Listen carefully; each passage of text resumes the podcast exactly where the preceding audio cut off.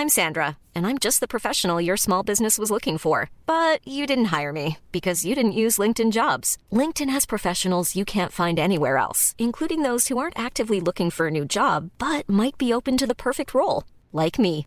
In a given month, over 70% of LinkedIn users don't visit other leading job sites. So if you're not looking on LinkedIn, you'll miss out on great candidates like Sandra. Start hiring professionals like a professional. Post your free job on linkedin.com/people today. Bonjour à tous et bienvenue à l'heure des pros ce matin. Le Hamas n'est pas une organisation de résistance, ni une armée de libération ou une force de décolonisation. Le Hamas, c'est une force islamiste et antisémite. En 1988, dans sa charte, le Hamas écrit que les Juifs cherchent à dominer le monde. Dans cette même charte, le Hamas veut faire de la Palestine un État islamique. Le Hamas écrit également noir sur blanc que le combat contre Israël est un djihad, à savoir une guerre sainte, un combat religieux. La conséquence pour le Hamas, c'est la destruction de l'État d'Israël.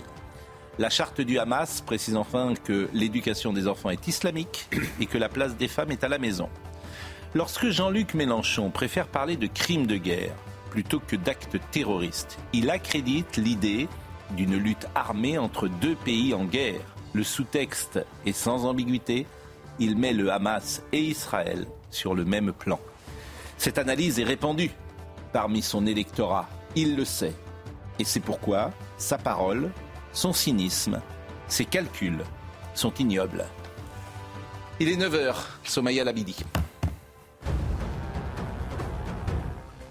Gérald Darmanin dresse le bilan des actes antisémites en France depuis samedi. Au total, plus de 100 actes recensés. 24 personnes ont été interpellées et plus de 2000 signalements sur la plateforme Pharos. Poursuite des frappes sur la bande de Gaza dans la nuit. Objectif de Tsahal, la destruction des tunnels utilisés par le Hamas. Le Hamas qui a d'ailleurs répliqué avec des tirs de roquettes qui ont ciblé la ville de Tel Aviv. Et puis Anthony Blinken attendu en Israël pour une visite de solidarité après l'assaut du Hamas. Une visite éclair au cours de laquelle il doit rencontrer le Premier ministre Benjamin Netanyahou. L'administration Biden a clairement dit soutenir le droit d'Israël à répondre fermement au moment où l'État hébreu riposte par des bombardements sur la bande de Gaza. Très heureux d'accueillir pour la première fois sur ce plateau Karine Azopardi. Vous êtes euh, journaliste et vous venez de publier Quand la peur gouverne tout. Et c'est intéressant euh, dans ce que nous vivons aujourd'hui puisque vous établissez un lien étroit entre islamisme politique, stratégie des frères musulmans et wokisme ou extrême gauche. Vous êtes journaliste à France Télévisions. Merci d'être avec nous. Mais ce lien nous intéresse forcément. Et puis vous avez, euh, j'ai envie de dire, une histoire singulière puisque vous avez perdu votre compagnon au Bataclan. Oui, pas seulement. J'étais aussi euh, journaliste le 11 septembre à New York. Donc il y a des choses qui me rattrapent euh, comme ça et je ne pouvais pas, au bout d'un certain temps, ne pas travailler sur euh, cette thématique. Et quand je me suis interrogée après le 13 novembre sur le déni qu'il y avait dans une partie de, nos élites, pour le dire clairement, par rapport à l'islamisme, je me suis tournée du côté du, du wokisme sans savoir que ça s'appelait vraiment comme ça. Et j'ai essayé d'étudier l'année dernière euh, s'il y avait vraiment des liens, quelles étaient les doctrines, si ça se euh, recoupait et si ça s'entretenait. Et en l'occurrence, euh, j'ai tiré le fil et je suis tombée bah, sur, de quoi écrire un livre. Eugénie Bastier est avec nous, Olivier D'Artigol, Gauthier Lebret et Vincent Hervouette. merci d'être avec nous. je vais commencer cette émission en vous faisant écouter ce qu'a dit Gérald Darmanin hier. Euh, il était au Sénat et il appelait à la décence et à ne pas faire des tracts pour M. Zemmour, a-t-il dit lors de la séance question d'actualité au gouvernement au Sénat. Je voulais qu'on écoute cette séquence et Éric Zemmour a euh, réagi. Peut-être pourrions-nous, dans ce moment si terrible euh, pour nos compatriotes, ceux qui vivent dans leur chair les attaques terroristes du Hamas en Israël, ceux qui s'inquiètent pour leurs familles, pour nos compatriotes de confession juive, bien évidemment, qui sont sur notre territoire euh, national, dont je rappelle que c'est la première communauté d'Europe et la troisième euh, communauté euh, juive du monde. Peut-être que nous pourrions tous, en tant que responsables politiques, et ça s'adresse autant qu'à vous qu'à LFI, de ne pas faire autant de parallèles politiciens pour importer chez nous le conflit désastreux, ignoble qui touche les Israéliens. Peut-être là serait-ce une phrase d'abord de responsable politique plutôt que d'essayer de vivre des problèmes comme vous le faites manifestement. Peut-être qu'un peu de décence quand des bébés, quand des femmes, quand des vieillards sont massacrés. Pourriez-vous arrêter quelques instants de faire des tracts pour M. Éric Zemmour? Des tracts pour M. Éric Zemmour. Éric Zemmour qui a répondu Qu'est-ce qu'un tract pour Éric Zemmour? Le Hamas qui décapite des civils? Point d'interrogation. Son leader qui appelle les musulmans au djihad? Des milliers de fans du Hamas que vous continuez d'accueillir ici? Vous devriez avoir honte, écrit euh, Éric Zemmour, Gérald Darmanin, de ces petites formules euh, aujourd'hui. Il répondait à une question de Stéphane Ravier, qui est député du Rassemblement national. Qui est sénateur, du Rassemblement national. Qui était au Rassemblement national, qui a quitté le RN, qui est sénateur.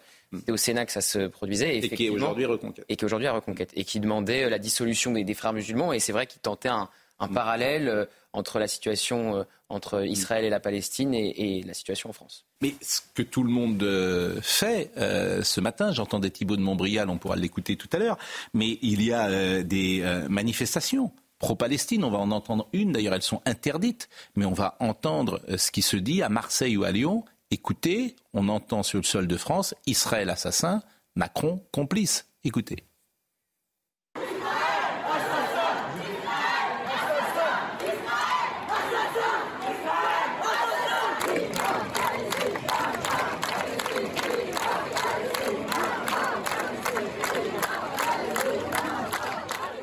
Ces manifestations, elles existent. Sur le sol de France, elles sont interdites elles sont interdites et c'est la preuve qu'on n'arrive pas. Alors, ils sont verbalisés à chaque fois, ils verbalisent hmm. plusieurs dizaines de manifestants, les, forces de l'ordre, mais euh, on voit bien qu'on est incapable d'empêcher les rassemblements. À Nantes, je vous propose d'écouter euh, quelques euh, manifestants pro-palestiniens qui ont été interrogés par les équipes de CNews. Les Palestiniens, ils ont le droit aussi qu'on se préoccupe d'eux. Ils ont le droit aussi qu'on manifeste pour eux. Et voilà, 900 civils tués, dont 260 enfants au dernier chiffre qui sont sortis aujourd'hui. Je pense qu'on a le droit juste de porter un drapeau et même si je prendrais une amende, bah, 135 euros à payer, c'est pas grand chose pour toutes ces vies humaines en fait. On est des franco-palestiniens, c'est-à-dire qu'on est là pour porter les voix de nos familles qui sont sous le, bombardement depuis trois jours, depuis cinq jours. Il y a 1000 morts, il y a je sais pas combien, des milliers de blessés, des gens qui sont, ils ont coupé l'électricité, l'eau, les, aides alimentaires de Gaza. Et depuis des années et des années, on est là pour porter les voix de nos familles en fait qui sont sous le bombardement depuis cinq jours. Nabil Fekir, je ne suis pas sûr que tout le monde euh, connaisse son nom, mais les sportifs le connaissent, les footballeurs le connaissent.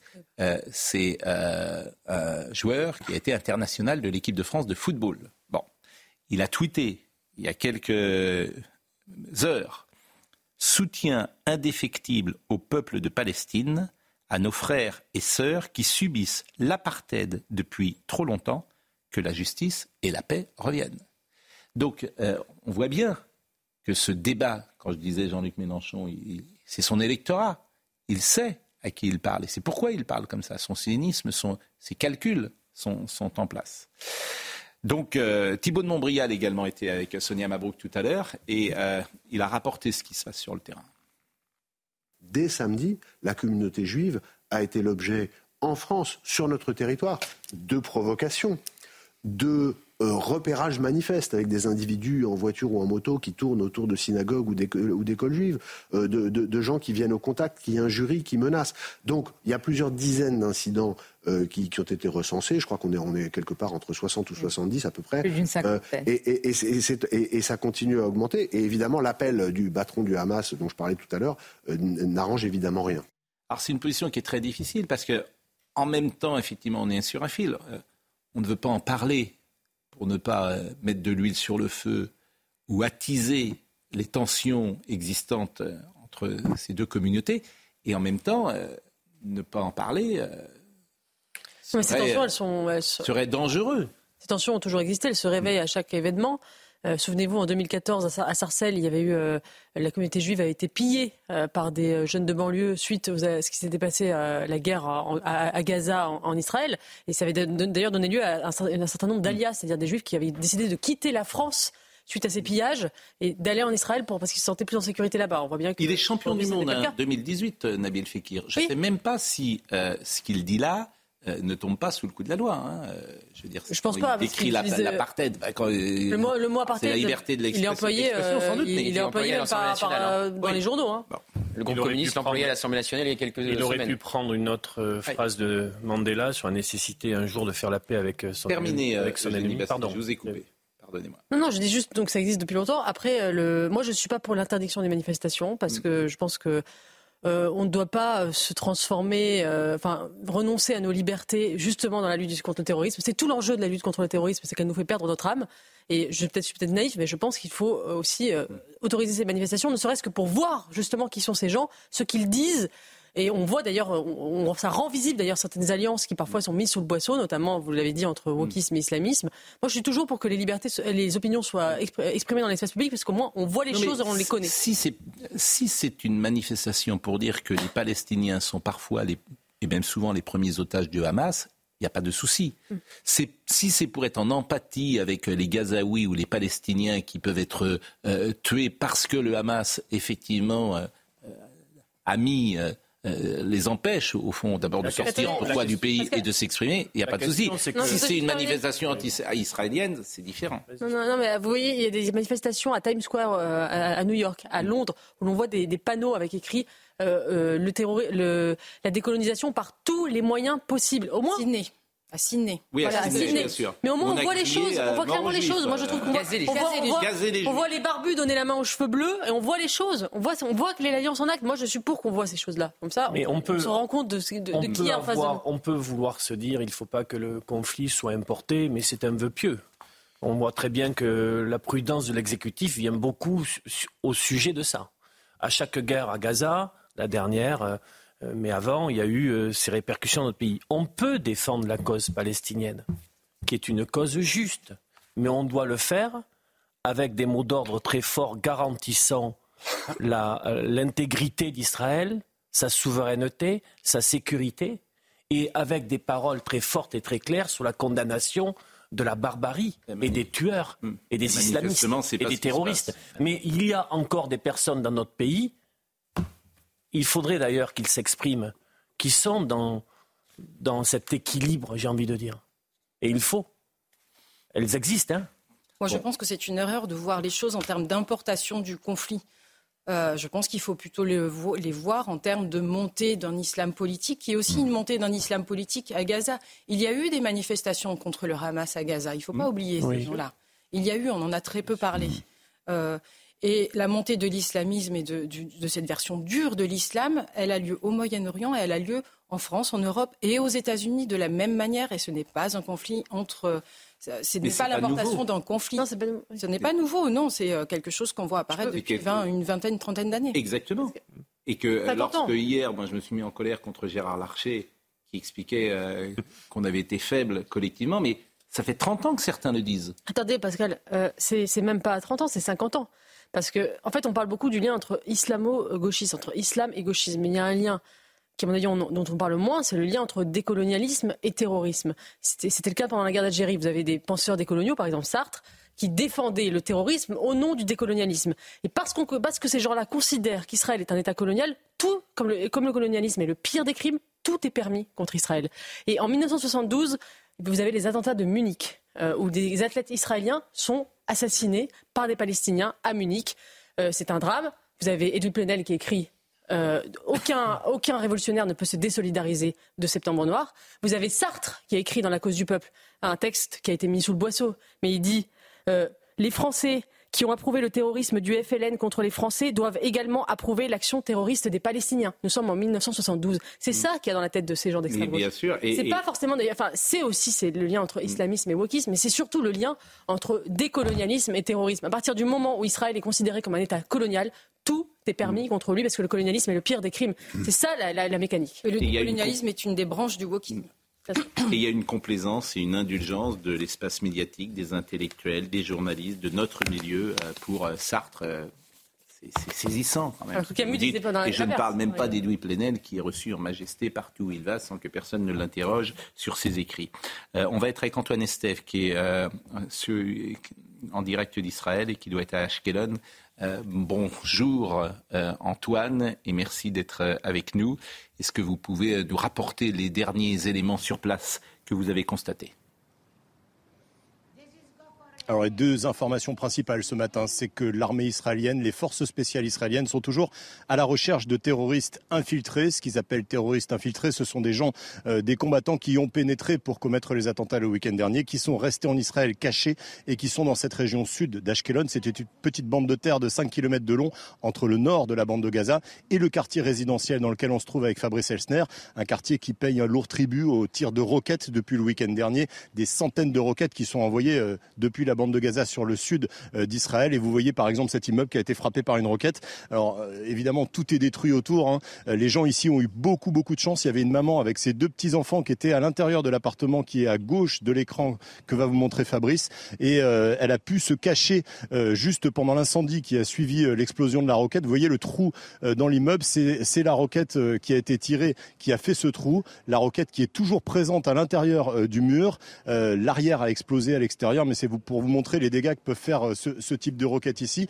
Euh, la grande question que se posent les habitants, et j'imagine qu'en France vous vous posez la même question, c'est quand va avoir lieu cette opération terrestre de l'armée, car partout où nous allons avec Fabrice Elsner, nous voyons des milliers de militaires, des milliers de véhicules qui sont postés en face de cette bande de Gaza, à quelques centaines de mètres des grillages euh, de la bande de Gaza, et qui attendent, ces militaires qui attendent un feu vert de Jérusalem pour pouvoir avancer éventuellement à l'intérieur de la bande de Gaza. Alors deux scénarios, hein, vous devez être au courant. Le premier scénario, une invasion très importante avec beaucoup de moyens militaires au sol et en l'air de toute la bande de Gaza. Et le deuxième scénario, c'est celui qui commence à émerger un petit peu ici dans la presse israélienne notamment, eh bien, c'est celui des forces spéciales qui pourraient, la nuit, mener des opérations euh, discrètes, justement, à l'intérieur de la bande de Gaza pour aller chercher les chefs du Hamas et éventuellement libérer les otages. Toi, Nestève, euh, vous êtes avec Fabrice Elsner. Euh, on faisait hier un peu d'histoire avec vous. On peut faire aussi un peu de géographie. la bande de Gaza, c'est deux fois grand comme Paris.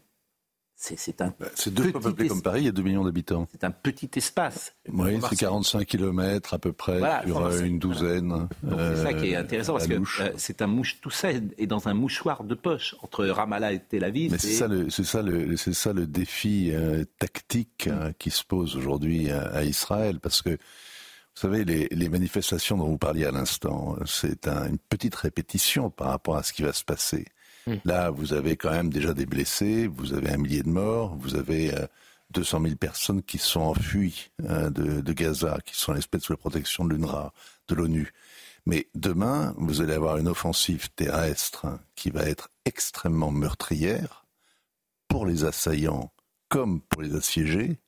Ça va être une chasse à l'homme redoutable, redoutable même si les fantassins, comme disent le correspondant sur place, arrivent la nuit sous la protection des drones et des avions, il n'empêche que ça va être à la fourchette à escargot qui vont essayer d'aller chercher les gens du Hamas et ils vont tomber sur un, territoire qui est entièrement piégé.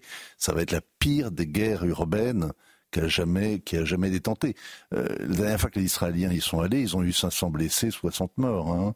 Euh, et c'était beaucoup moins ambitieux que d'aller chercher 150 à 200 otages qui sont aujourd'hui tombés aux oubliettes. Donc ça va être très dur et ça va durer longtemps, ça va être très meurtrier et vous allez voir les cortèges de manifestants, là ils vont enfler parce que vous ne pourrez pas supporter, personne ne pourra supporter que la justification soit la vengeance qui a été mise en avant par Benjamin Netanyahou et d'une certaine manière la négation du droit international. Parce que les Israéliens sont évidemment ébouillantés, électrisés, en état de choc, et on les comprend. Ils ont le droit, ils ont même le devoir de se défendre, d'aller chercher, d'essayer de protéger ces otages. Mais il y a une population civile qui va payer plein pot, et ça pose un véritable problème. Ça pose un vrai problème. Il ne faut pas le nier comme ça. On ne va pas continuer à aller voir les matchs du Paris Saint-Germain et se pas se poser de questions sur le Qatar, par exemple. Vous avez hier, hier, Elf, Total, pardon, Total, firme nationale, a signé un méga contrat gazier pour la fourniture de gaz liquéfié euh, avec le Qatar. Ça court sur 27 euh, ans, jusqu'en 2050. C'est un truc mouse. Il n'y a pas eu un mot. Il n'y a pas eu l'idée même de peut-être reporter ce contrat tant qu'un otage n'aura pas été libéré. Il n'y a pas eu un tout petit peu de gêne de la part des autorités françaises qui se sont signé ce truc. Pourtant, le chef politique du Hamas, il est bien au Qatar. Le Qatar Vous êtes sûr de finance. Il fait ses conférences de presse Bah de oui, je suis à nier. Le, le bureau politique du, le bureau politique du Hamas est au Qatar. Monsieur incroyable. Michel est au Qatar, qui est le grand ami de la Le Qatar, iranienne. le Qatar pèse Non, entre non, mais- 15 attendez, le Qatar pèse entre 15 et 20 de- dans le CAC 40 aujourd'hui?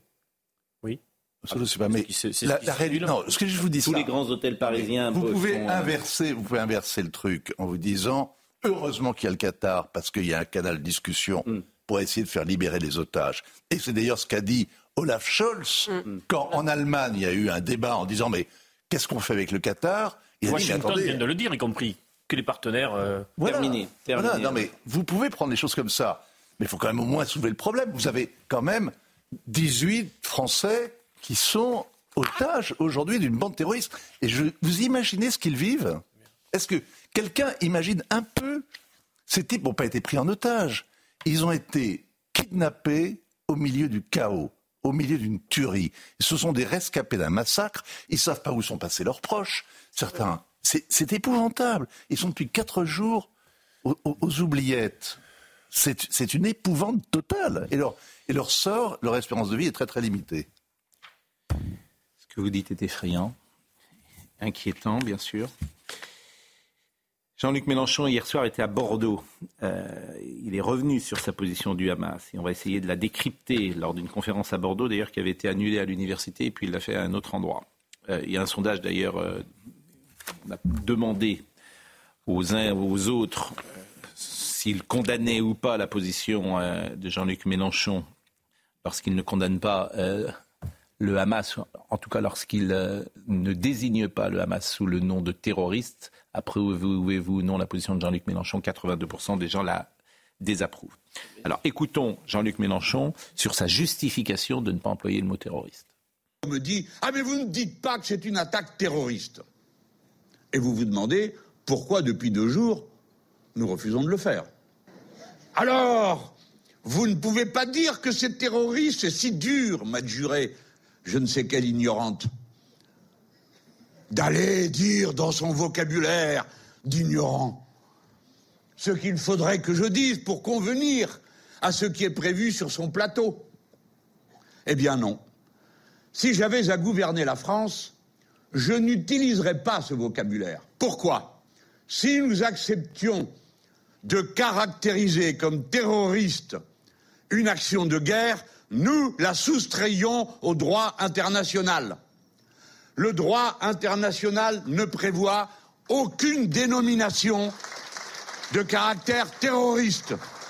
Bon, pour le moment, la NUPS, euh, personne. euh, on prend le temps de réfléchir, mais personne ne s'est euh, n'a quitté la NUPS officiellement. Le PS n'a toujours pas quitté Non. la NUPS. Il n'y a que M. Ruffin, d'une certaine manière, qui est de la France insoumise, qui lui-même a été le plus loin Oui, dans. euh, Il n'a rien quitté non plus. Oui, mais Tout le monde fait des Mm. déclarations euh, bon an mal an, mais personne ne claque vraiment la porte. Même Jérôme Gage. Comment il peut supporter ça, Jérôme Gage? Il dit si les- tous les dégoûtés partent, il ne restera que les dégoûtants. Mais ils ne sont toujours pas partis, les dégoûtés. Il est temps peut-être de partir après cette, cette nouvelle déclaration. Pourquoi il fait ça, Jean-Luc Mélenchon? Un acte de guerre, dit-il, pour envoyer dos à dos Tsahal, une armée, et le Hamas, un groupe terroriste. Ah non, mais Voilà. pour moi, cette- ce ce que fait Jean-Luc Mélenchon là, c'est comparable à- au détail de Jean-Marie Le Pen en 1987. Parce que qu'est-ce que, Jean-Marie Le Pen disait en 1987 Il disait que c'était un détail de la Seconde Guerre mondiale, euh, la Shoah, etc. Donc il relativisait par rapport non, à. c'était les chambres à gaz. Les chambres à gaz, oui, les chambres à gaz. C'était un détail un par rapport au nombre de morts qu'il y avait, était un, était un détail par rapport au nombre de morts. Donc c'est une espèce d'argutie, en fait, cette, cette espèce de, de volonté de, de, de, de mettre des espèces de, de ne pas vouloir dire les choses, en fait, de- en, de- en les relativisant. Bien Pour sûr. moi, c'est la même chose. Ça, c'est le détail de, de Jean-Luc Mélenchon, ce, ce qu'il vient de faire. Oui, mais c'est pas perçu comme ça Bah, dans l'espace moi, je pense que ça lui médiatique. coûtera cher. Ah, il y a de plus euh, en plus de papiers. On a des parallèles entre Jean-Luc. Mélenchon et Jean-Marie Le Pen. Dans trois, mois, une- dans, dans trois mois, tout le monde aura retrouvé son camp, croyez-moi, dans l'espace médiatique. Avec Les une- intellectuels, j'attends toujours, ça fait plusieurs fois que je la cite, Annie Ernaux, Oui. prix Nobel de littérature. Si prompte à donner des leçons à la terre entière et à avoir sorti M. Richard Millet de Gallimard. J'attends toujours sa réaction. Elle était à côté de Jean-Luc Mélenchon. Prix Nobel de littérature, c'est une voix qui compte, Madame Ernaux. Ne dira rien. Elle se taira. Avec une chose sur la dernière période qu'il faut regarder, parce que c'est la première fois que ça s'installe ainsi, dans l'électorat insoumis, donc des personnes qui ont voté Jean-Luc Mélenchon, dans cet électorat, les insoumis sont minoritaires sur la question de la Baïa, sont minoritaires sur ce qu'il a dit concernant les émeutes et ils sont minoritaires aujourd'hui sur le sondage qui vient de sortir. Ça veut, ça veut aussi dire ah quelque chose. 55% des insoumis soutiennent toujours Jean-Luc Mélenchon. On marque une pause. question c'était. On marque une pause et nous quelque chose on marque une pause et on revient et vous découvrez à, à l'antenne avec nous pour la première fois Karine Azopardi qui a fait un livre vraiment extrêmement intéressant. Quand la peur gouverne tout, ce titre euh, il résume effectivement la situation d'aujourd'hui. Moi je partage beaucoup cette analyse que beaucoup de gens ont peur. Euh, le racisme est brandi comme bouclier par les militants woke pour défendre les religions. Par exemple, c'est un de, vos thèmes. Et ce qui est le plus intéressant, c'est ce, ce, parallèle que vous faites entre l'islamisme politique, la stratégie des frères musulmans, le wokisme et l'extrême gauche, qu'on retrouve notamment dans l'université, aujourd'hui, qui est gangrénée par cet esprit-là. Oui, ce sont des thèses universitaires, d'abord qui sont partis des États-Unis en venant mm. de la French Theory française. Je ne vais mm. pas vous faire tout un cours. De Rida, c'est allé là-bas et c'est revenu. Deleuze, Foucault, euh, voilà, qui ont été euh, très mal digérés par les universités américaines et qui, 30 euh, ans plus tard, nous reviennent comme un boomerang. Et mm. ce sont des, des, branches entières de l'université qui étudient et qui enseignent selon ces théories. Et moi, je euh, je ne les ai pas démontrés, démontés ou démontrés toute seule. Euh, j'ai pris des, euh, des, penseurs, des intellectuels qui me, qui, que j'ai essayé de rendre accessibles dans, dans, ce livre, en fait, pour, pour examiner quelles critiques ils effectuaient de, de, ces théories, de la base de ces théories. Eux démontrent que les postulats de départ sont faux. Donc, ce qu'on enseigne au départ, c'est hmm. Mais ce qui est inquiétant, c'est que c'est vrai dans les écoles de journalisme. Je pense à l'école de journalisme de Lille, notamment, qui est gangrénée par cet esprit. C'est mon école, je ne veux pas dire du mal. Oui, mais elle l'était peut-être pas comme ça avant. Je sais rien. Non, c'était pas du tout comme ça. Voilà, c'est Sciences Po, c'est Sciences Po Grenoble, c'est Sciences Po Lille, c'est l'université, Sciences Po Paris, c'est l'université. Alors il faudrait voir ça, si des minorités à l'intérieur oui. actives ou si c'est un enseignement qui généralise les gens. Euh, Eugénie a fait un mm. livre l'autre jour où vous citiez une de vos anciennes élèves, quoi, une de vos anciennes collègues, et que vous disait-elle euh, tu me blesses aujourd'hui, je peux plus parler avec toi, c'est ça Oui, oui. non, c'est ça. On n'aura jamais autant parlé d'elle. mais bon, la pause, nous revenons dans une seconde. Il est 9h31, Somaya Labidi nous rappelle les titres du jour. Environ 2500 terroristes du Hamas ont participé à l'attaque de samedi, une information révélée par l'armée israélienne. Un millier d'entre eux a pu regagner le territoire palestinien, tandis qu'environ 1500 ont été tués dans la zone frontalière. Face au risque de tension en France, Emmanuel Macron réunit les chefs de parti ce midi à l'Elysée. Le président est en quête, je cite, d'unité de la nation face aux divisions politiques et au risque d'importation du conflit en France. Puis le chef de l'État prendra la parole ce soir à 20h pour s'adresser aux Français. Et puis la France s'apprête à évacuer ses ressortissants d'Israël. Air France va affréter un avion pour, je cite, les plus vulnérables. Euh, Catherine Colonna, la ministre des Affaires étrangères, a annoncé que d'autres vols devraient suivre vendredi et samedi. On va écouter Jean-Luc Mélenchon dans une seconde, mais euh, Karine Azopardi est avec nous. Je rappelle que vous êtes euh, journaliste et que vous venez de publier Quand la peur gouverne tout, wokisme, extrême gauche, extrême droite, islamisme. Vous êtes journaliste à France Télévisions. L'utilité pour les islamistes de la lutte intersectionnelle qui sert leurs intérêts. Qu'est-ce que ça veut dire alors déjà, il faut savoir ce que c'est la lutte intersectionnelle. Je ne sais pas si nos téléspectateurs sont très au courant, mais bon, dans, dans, le wokisme, si je résume absolument, vous me dites si je me trompe, mais euh, on voit les choses globalement entre dominants, blancs, euh, voilà, et, euh, et, dominés. dans les dominés, on met ce qu'on appelle les racisés, c'est-à-dire les minorités raciales et les minorités religieuses. Et la lutte intersectionnelle, c'est de dire qu'il y a plusieurs dominations qui se retrouvent comme si on était au carrefour d'une intersection. Donc, quand on est femme, euh, musulmane, euh, euh, eh bien on est discriminé à plusieurs titres et donc cette lutte intersectionnelle entend lutter contre toutes les discriminations dont serait victime cette femme. Voilà.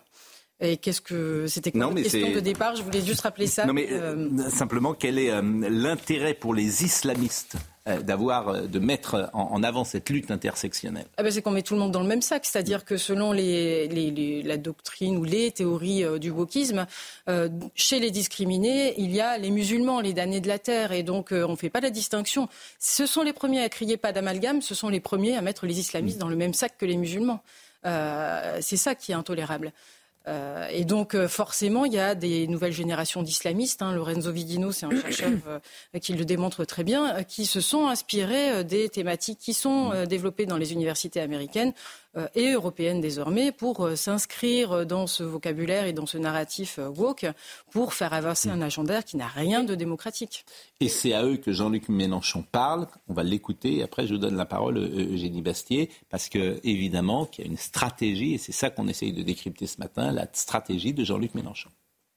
Les deux seules organisations qui ont été montrées par l'ONU comme organisations terroristes sont Al-Qaïda et Daesh. Point final.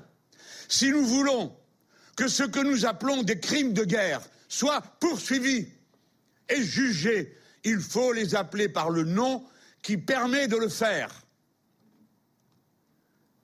Et cela est possible à la Cour pénale internationale.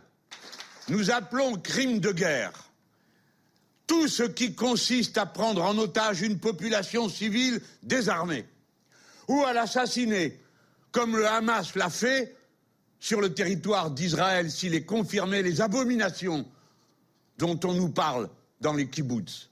Jamais, d'aucune façon, si peu que ce soit, nous pourrions approuver ou supporter de tels crimes ou les mettre sur le compte de la lutte. Ce n'est pas lutter que d'assassiner des gens désarmés ce qu'il dit n'est. C'est juste faux, en fait. C'est faux. C'est faux. Il n'y a pas juste Al-Qaïda et Daesh qui sont sur la liste des organisations terroristes. La branche armée du Hezbollah, euh, la, la, branche armée du Hamas sont aussi sur la liste des organisations terroristes de l'Union européenne. Hmm. Ah, l'Union européenne. Pour oui, il parlait de l'ONU, là. Pour il parlait de l'ONU, mais... Non, mais c'est un pataquès juridique invraisemblable parce que la Cour pénale internationale ne relève de la Cour pénale internationale que les États signataires. Hmm. Donc, par exemple, la Syrie ne peut pas être traînée devant la Cour pénale internationale parce que la Syrie n'a pas signé hmm. L'acte de Rome qui fonde la, la Cour pénale internationale. Donc, le Hamas, évidemment, non plus. Et Israël, d'ailleurs, non plus. Et les États-Unis, non plus. Toute une série de pays n'ont pas signé. En gros, a je voudrais, quand même, je les ai pas sous les yeux, mais il faudrait reprendre les déclarations de Jean-Luc Mélenchon quand il y a des meurtriers, des, tueries de masse aux États-Unis commis par des, gens d'extrême droite. Je pense que dans ce cas-là, il n'hésite pas à utiliser le mot terroriste. Euh, il faudrait vérifier, mais j'ai en mémoire qu'il avait déjà utilisé ce mot. Dans ce cas-là, ça lui pose pas de problème. Euh, pour revenir sur les universités, ce que je trouve très intéressant dans la séquence qu'on vit là sur euh, le conflit israélo-palestinien, c'est la manière dont on voit notamment aux États-Unis effectivement un, soutien à la Palestine et même au Hamas qui est assez euh, qui est assez euh, dingue. Et quand on voit par exemple que Black Lives Matter Chicago a posté sur les réseaux sociaux une image des, euh, des, du Hamas débarquant en, en ULM, en ULM comme une image de combat, enfin a soutenu le Hamas. Quoi. Black Lives Matter, le mouvement Black Lives Matter, a soutenu l'action du Hamas. Il faut quand même. Ce n'est pas étonnant puisque dans lors de leur texte fondateur, on parle de génocide concernant Bien sûr. Et Harvard, la, les, les, étudiants d'Harvard, une cinquantaine d'associations d'étudiants d'Harvard a signé un communiqué en disant que Israël était le seul et unique responsable de ce qui s'était passé. Euh, vous avez un prof de Yale qui, sur les réseaux sociaux, a tweeté euh, les colons ne sont pas des civils. Mhm. Donc, en, gros, on a le droit d'attaquer euh, mhm. des, des, des, des, colons, entre guillemets, des Israéliens, parce qu'ils ne sont pas des civils. Donc, vous avez quand même aux États-Unis, et je trouve plus que chez nous, en tout cas, ils hmm. prennent plus la parole ouvertement. cette alliance, effectivement, effective entre, entre entre extrême gauche et euh, mouvement, euh, mouvement terroriste islamiste. Chez nous, ils le pensent. Plus avancé sans doute. Hein, nous, ils le disent moins parce qu'effectivement, il y a plus de réponses. Je, crois qu'on n'est pas. Il y a plus de réponses au niveau de l'État, il y a plus de contrôle, il y a plus de, mais, mais je de réprobation dans le pays, je le pense. Mais chez nous, euh, je pense que certains le pensent et ne ah, l'affichent euh, pas et ne le disent pas. Bon, on va euh, évoquer la situation euh, maintenant en Israël sur place. Je voulais qu'on vous, vous montre simplement une séquence qui m'a beaucoup touché. Hier, on a passé l'hymne israélien chanté par Enrico Macias. Et là, vous allez voir cet hymne israélien qui résonne dans les rues, quoi, dans, la, les appartements de, à Olonne. C'est bien cela, me dit Marine Lançon. Et euh, cet hymne d'ailleurs, euh, qui est sublime, dont on peut rappeler les paroles, tant qu'au fond du cœur l'âme juive vibre et dirigée vers les confins de l'Orient, un œil sur Sion l'observe, notre espoir n'est pas encore perdu, cet espoir vieux de 2000 ans, être un peuple libre sur notre terre, terre de Sion et de Jérusalem. Le texte à l'origine de l'hymne a été écrit par euh, un poète. Naftali Imbert, qui était né en 1856 et en 1887, Samuel Cohen propose d'accoler une mélodie issue d'un chant moldave et qui évoque les temps anciens avant la révolution industrielle. Le titre est changé en Atikva et les deux strophes sont inversées. Euh, je vous propose de voir cette séquence qui nous a beaucoup émus.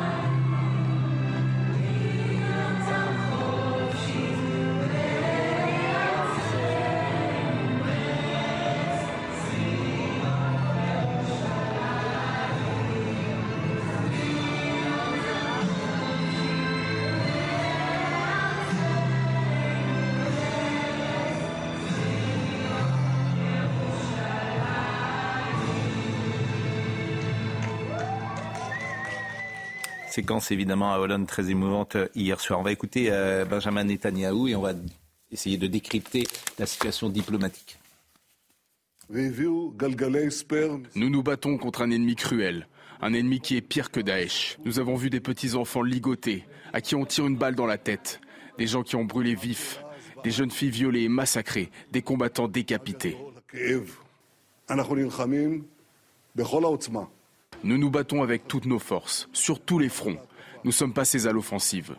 Tout membre du Hamas est un homme mort. Le Hamas, c'est Daesh. Et nous allons les écraser et les détruire comme le monde a détruit Daesh. Et parallèlement à cette déclaration, Joe Biden s'est exprimé hier soir, la deuxième fois en 24 heures. Je pensais que vous alliez envoyer le son de Joe Biden. Non. Je vous proposais simplement.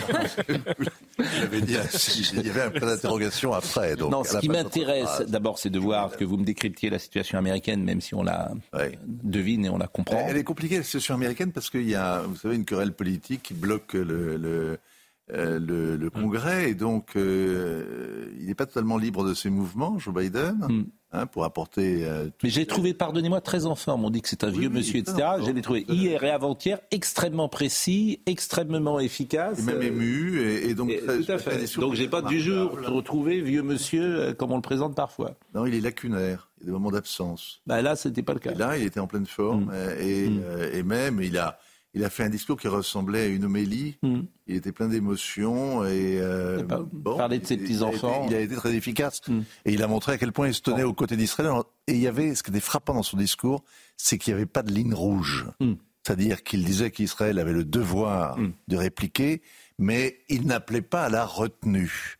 Et bon, et euh, Benjamin Netanyahu est exactement sur la même ligne. On sent bien que l'opinion publique israélienne est chauffée à blanc tellement elle est euh, traumatisée en état de choc après ce calvaire, parce que c'est une, c'est une cascade, vous savez, depuis, depuis samedi, on découvre jour après jour l'étendue de la, la du, du, du, défi qui a été lancé aux politiques, mais de, la sauvagerie des, des, des, assaillants.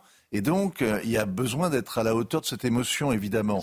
D'autant que Netanyahou est contesté énormément, et même c'est politiquement un homme mort, semble-t-il, parce que la défaillance de la, de la, défense et de la sécurité lui sera éternellement reprochée.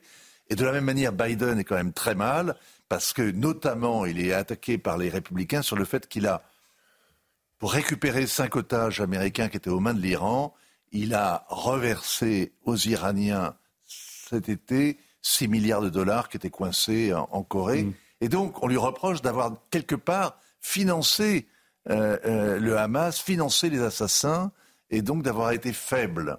Donc Biden est dans une situation qui est un peu difficile, mais il a envoyé un, un, premier groupe aéronaval au large, un deuxième, et dans la situation internationale, ce qui est très frappant, c'est que tout le monde marche sur des œufs vis-à-vis de l'Iran. Netanyahou n'en parle pas. Oui. Les Américains n'en parlent pas, ou quand ils en parlent, c'est pour dire que rien ne permet de les impliquer. Ils envoient des troupes, ils envoient une force mmh. considérable au large. Mmh mais mm. on ne met pas en cause l'Iran parce que évidemment que la tentation, c'est pas d'aller raser Gaza. Bon. La tentation, c'est de s'attaquer à la tête et donc c'est de régler son compte.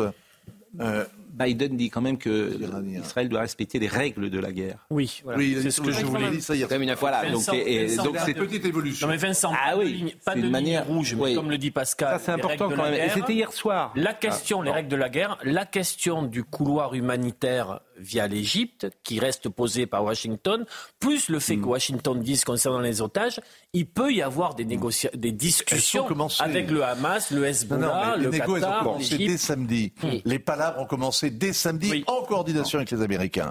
Ça, on le sait. Tout le monde veut, tout le monde veut en être dans les négos. Les Égyptiens, les oui. Turcs. Et les, le, le, Qatar fait l'office. Mais il a une que... faute, Joe Biden, qui est énormément commentée en, en, ce moment même. Il a dit hier, lors de sa conférence de presse, alors c'est absolument horrible, qu'il avait vu les vidéos et les photos des enfants décapités dans les kibbutz mm. par le Hamas. Or, la Maison-Blanche a rectifié depuis et a expliqué qu'il n'avait strictement rien vu. Donc oui, ça, c'est une, c'est une ça, c'était ce qu'il a dit hier. Voilà. Effectivement, vous avez parfaitement raison. Et euh, oui. quasiment à l'issue de la déclaration de John Après, Biden, il y a eu cette euh, mise au point de la Maison Blanche. Vous avez les États-Unis sont entre guillemets mal placés pour établir une ligne rouge pour Israël quand on sait leur propre réaction après le 11 septembre. Mm. Et comme on considère que c'est un 11 septembre israélien, c'est vrai qu'après le 11 septembre, les États-Unis ont une réaction extrêmement violente. On peut, on peut les comprendre parce qu'effectivement, ce qui s'est passé sur le territoire était une terrible humiliation, mais l'invasion de l'Irak n'était pas spécialement une bonne idée. On en a payé le prix ensuite, effectivement, des années plus tard. vous faites un très bon parallèle. Le 11 septembre, il y a la volonté de restaurer sa crédibilité, sa dissuasion. Et donc, on va taper quelqu'un qu'on a dans le collimateur depuis longtemps, et en l'occurrence, c'est Saddam Hussein, qui n'a rien à voir avec les attentats. Hmm. Parce qu'on ne peut pas taper l'Arabie saoudite. Exactement. elle, en revanche, est mouillée jusqu'au cou. Hmm. De la même manière, aujourd'hui, pour Israël, on ne va pas les taper le Qatar, qui est mouillé jusqu'au cou dans le soutien au Hamas. En revanche, les Iraniens, ça les démange, sauf que c'est compliqué à faire. Hum. J'entends bien d'ailleurs ce que vous dites et j'entends parfois euh, que l'Amérique a déstabilisé cette euh, région du monde après euh, les attentats du 11 septembre. Elle n'avait pas besoin de... Et que, que la réponse nous payons aujourd'hui ce qui s'est passé. On la réponse. Voilà. Est-ce que cette analyse que j'entends parfois, qui est un peu sommaire sans doute, ah est-ce bah. que vous pouvez la partager? Je la partage dans le, euh, dans le sens où euh, il n'y a pas Daesh s'il n'y a pas eu l'invasion de l'Irak. Daesh naît à Abu Ghraib, Daesh se développe dans le chaos irakien. Donc, effectivement, euh, c'est... L'Amérique est allée déstabiliser cette région du monde et aujourd'hui, on en paye peut-être les conséquences. Alors vous dites, on n'a pas besoin de l'Amérique. Bah, non, ce que vous dites la situation à Gaza, c'est le, mouvement de résistance islamique, le Hamas, c'est encore autre chose. Ça, moi, ça fait penser au FLN, à la guerre d'Algérie. Le FLN mm. faisait des actes terroristes ignobles, allait égorger des enfants dans les villages, des enfants français. Il y avait une répression inouïe qui s'abattait ensuite euh, sur les Arabes, mm. avec euh, effectivement des, euh, des, des, des, milliers et des milliers de morts. Et en fait, c'était délibéré, c'est-à-dire qu'il voulait créer. Le, terrorisme cherche à, à produire un contre-terrorisme aveugle et violent, une répression violente, pour justement séparer les dernières populations qui, euh, qui avoir envie de paix. C'est ça le but du terrorisme. C'est le pour ça défi qui se pose à Gaza aux Israéliens. Bien sûr. C'est comment répondre à la barbarie sans devenir nous-mêmes barbares. C'est ça le. Mossoul, ça a duré neuf mois. Neuf mois pour prendre Mossoul. Je voudrais qu'on voit un sujet sur euh, euh, les conditions dans lesquelles sont entrés hum. les terroristes du Hamas samedi. Comment ils ont abattu ce mur. parce que beaucoup d'interrogations sur cette euh, entrée sur le territoire israélien.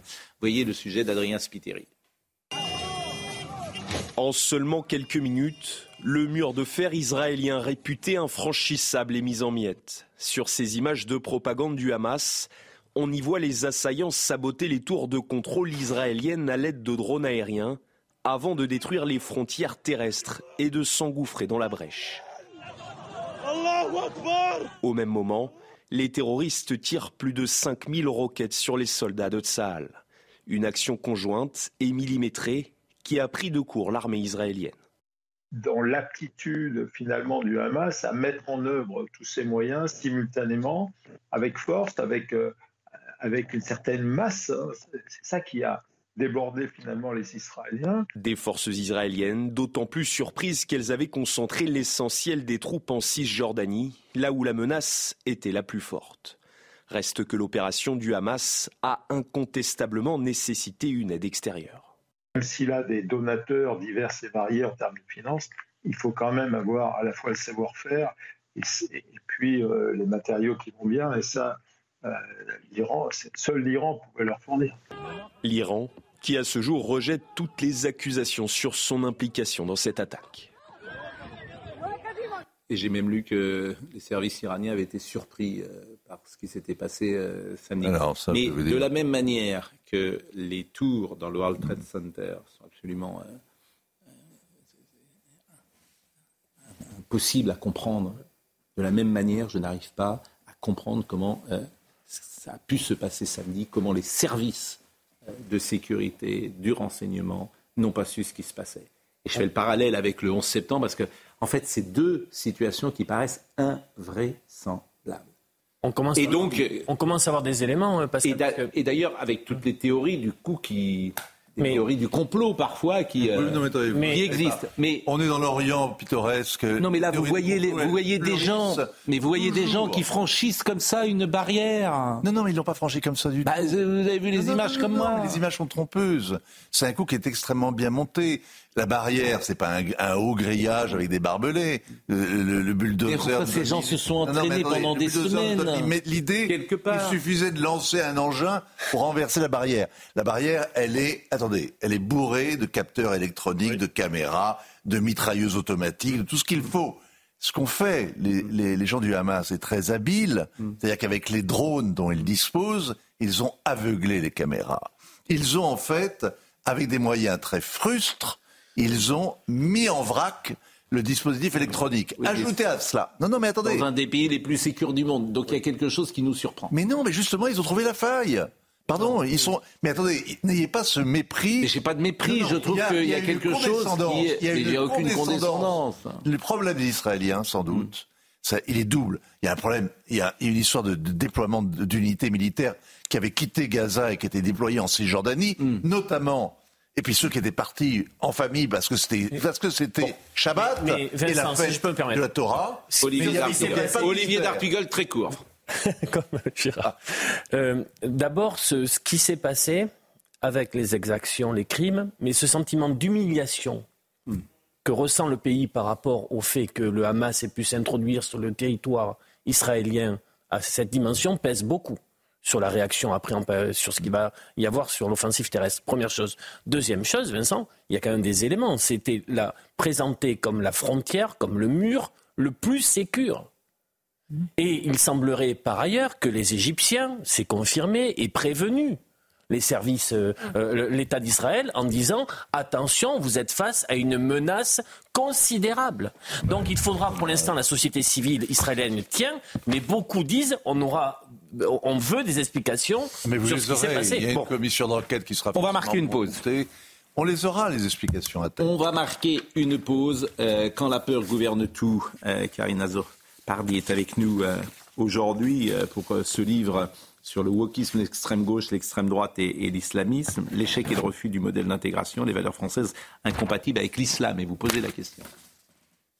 Je pose la question. Euh, Sur le vieux continent, les frères se mobilisent à travers de multiples hmm. collectifs pour obtenir la reconnaissance institutionnelle d'une identité musulmane.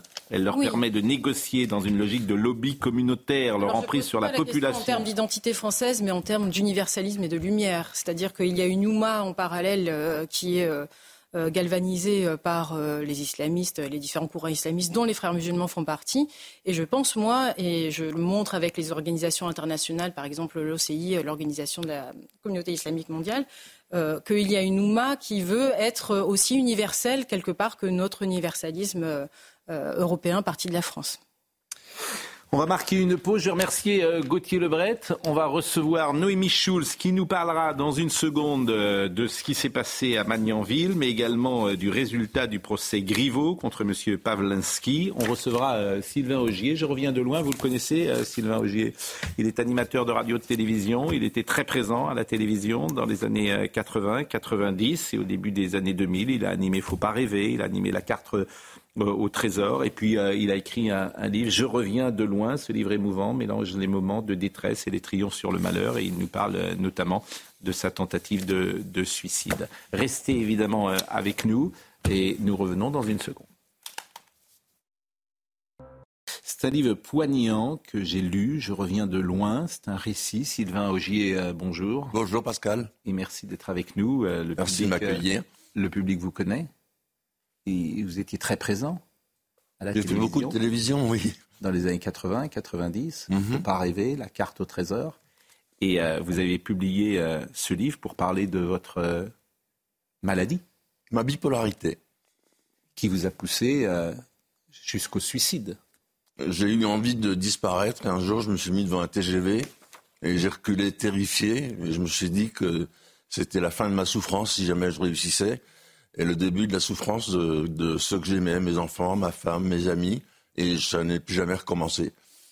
Mais ça fait partie du danger de la bipolarité. On fait des, ce qui s'appelle des dépressions suicidaires. Il y en a 8000 par an en France et 250 000 tentatives de suicide à cause de ça, à cause de cette maladie. Il y a des échelons évidemment sur la bipolarité. Oui. Tout le monde n'est pas bipolaire de la même manière. Non. Il y en a beaucoup, beaucoup plus qu'on ne l'imagine. Il y en a au moins 2 millions en France, mais il y en a plusieurs millions qui sont bipolaires sans le savoir et qui donc ne sont pas soignés. Parce que ça se soigne.